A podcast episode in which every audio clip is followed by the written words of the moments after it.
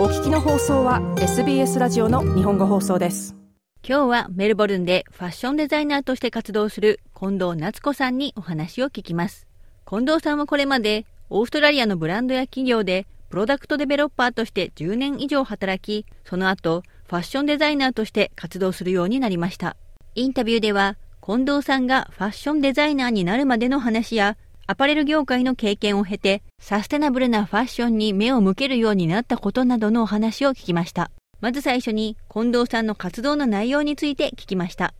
今はあのファッションデザイナーとして自分のユニセックスでサステナブルなコンテンポラリーなファッションブランドを今立ち上げていて、で、えっと、今はそれを中心にあの、デザインや、あの、パターンメイキング、ソーイングも含めて、あの、ブランドの活動を頑張っています。近藤さんは13歳の時にオーストラリアに来ました。この理由について聞きました。6歳、7歳ぐらいの頃に、お父さんが、あの、カナダの方の大学で、あの、勉強したいっていう希望があって、それで一旦カナダの方、ウィニペグの方に2年半暮らしたことがあって、そのきっかけで、まあ、英語が喋れるようになったっていうのもあって、えっと、13の頃に、あの、オーストラリアの方に移って、まあ、英語を磨きながら、えっと、勉強をさせてあげた方がいいんじゃないかっていう、あの、両親の考えで、あの、ブリスベンに来ました。ブリスベンの高校卒業後、テーフでファッションデザインのコースで学んだ近藤さん。しかし、テーフを卒業してから、なかなかアパレル業界で就職することができず、苦労したと言います。卒業して、で、そこからファッションデザイナーとして仕事を始めるっていう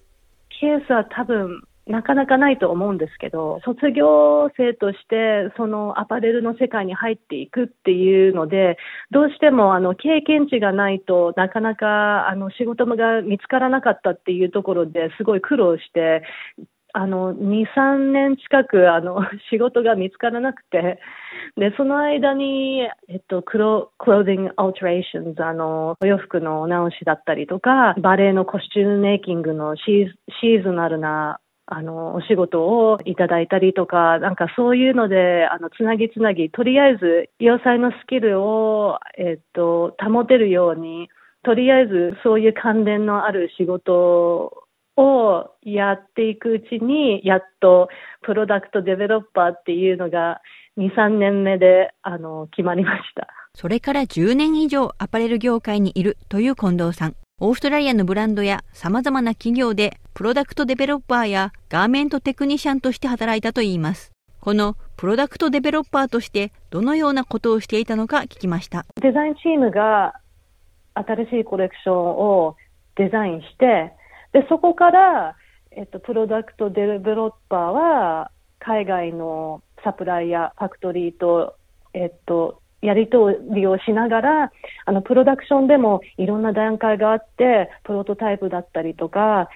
プリプロダクションサンプルだったりとか、大量生産する前にいろんなサンプリングの段階があって、で、まあ、それをファクトリーと一緒にやり取りをしながら、サンプルを送ってもらって、そのメジャーメントを測ったり、使った生地のクオリティをチェックしたり、モデルさんにフィッティングして、デザインチームと一緒にフィットを確認しながら、えっと、そのプロダクションの全体の過程をマネージする仕事です。それはもう10年、11年ぐらいやりました。いつか独立するという夢を持ちながら、 product developer としてキャリアを積んだ近藤さん。仕事のきっかけでメルボルンに移ってから自身のブランドを立ち上げました。最近は Revival Runway という non-profit の organisation から声をかけられ、 Immigration Museum でローカルのデザイナーたちが集まるファッションショーで作品を出しました。このショーで展示したファッションについて聞きました。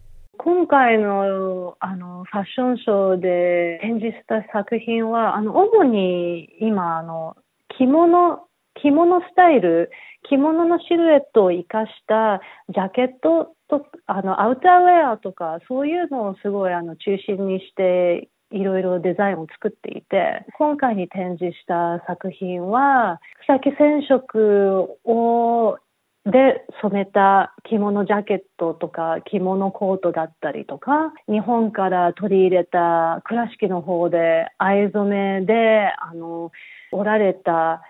生地を取り入れた着物ジャケットトのバージョンだったりとか、リネンだったり、オーガニックコットンや麻を使ったあの着物スタイルのジャケットを展示しました。次に近藤さんにコンセプトとして大事にしていることは何か聞きました。ファッションブランドとして、あの、他にもなんかちょっと違ったやり方でもっとサステナビリティや、あの、スローファッションっていう、あの、ムーブメントを発揮できないかなっていうので、あの、プリオーダーやオーダーメイドで作品を出してみたりとか、洋裁をやるときって、あの、なんだかんだ歯切れが出てしまうので、その歯切れを集めて、またアップサイクルで、あの、どうやって再利用して、あの、ユニークなものを出していけるのかっていうところで、ちょっと研究してみたりとか、あの、そういうところに今、すごい力入れています。環境やサステナビリティについて考えるようになったきっかけは何だったのでしょうか？アパレルの世界でも、特にファストファッションとかになると、どうしてもデッドストックっていう売れ残りのお洋服、あの、デッドストックってあのよく呼ぶんですけど、なんかそういうのが売れ残りの洋服をの処分をどどういう処分の仕方だったりとか、あのプロダクションでもまあ、これはごく稀なケースだと思うんですけど、やっぱりヒューマンエラーがあるので、例えば、あの、ファクトリーが、あの、大量生産しているプロセスの中で間違いを起こしてしまったとかっていうことになると、まあ、大体のシチュエーションは、ま、あの、えっと、まだ売れる作品なんであれば、まあ、そのまま、あの、その生産を、あの、続けてもいいっていうケースはよくあると思うんですけど、ごく稀に、それでもどうしても、あの、もう直しようがないっていうケースが、あの、あったことがあって、で、その時は、まあ、じゃあ、一からやり直しっていうことになって、そしたらもうその大量生産をし始めて、あの、使い始めたその素材とか、あはどうなるのかっていうと、もう、あの、捨てられてしまうっていうこともことがあったので、過去に。まあ、そういうなんかちょっとしたいろいろなプロダクションのあのシチュエーションの中で少しずつあのサステナビリティというかあの環境に良くないなっていう意識はどだんだんだんだん強くなっていきましたね。草木染色はどのように環境に優しいのでしょうか？えっと、草木染色はたくさんいろんな種類があってあの、自分も勉強し始めたばかりなので、もうこれからもどんどん、と、知らなかったことがすごい発見の発見があると思うんですけど、あの、基本的に草木染色って木だったり、花だったり、いろんな植物の色素をあの、取り入れたやり方で染めるので、そういう意味ではすごいあの環境に優しいと思います。近藤さんがファッションショーでも展示をした日本の着物のスタイルを取り入れた着物ジャケット。この着物ジャケットとサステナビリティとの関係を聞きました。着物のそのスタイルっていうのは、あの、まあ、伝統的なものがあるので、ファッショントレンドからすごい逸れてるので、そういう意味ですごいスローファッションっていうか、あの、タイムレスな、あの、スタイルなので、まあ、飽きないっていうところから、まあ、そういう意味で、サステナブルだなっていうのはあります。13歳でオーストラリアに来た近藤さん。日本では引っ越しが多かったので、故郷がどこかというのは難しいと言います。しかし近藤さんは、このように日本をコンセプトとしたファッションを作っているのはやはり、オーストラリアの文化とともに、日本の文化を大切にしていきたいからだと話します。まあ、日本の生活もあったので、やっぱりあの、日本文化を大切にしたいっていう気持ちもあるありますし、あの、でも、まあ、半分もうオーストラリア人っていう感じもあるので、なんかやっぱり両方取り入れて、あの、頑張っていきたいなっていうのはあるので、やっぱりファッションデザインとなると、やっぱりなんか日本文化が出て、出てくるっていうか、なんか学生の時からなんかいろいろいろんな人に言われたんですけど、なんかデザインするたびに、あ、これってなんか日本人があのデザインしたってなんなんかわかるみたいな、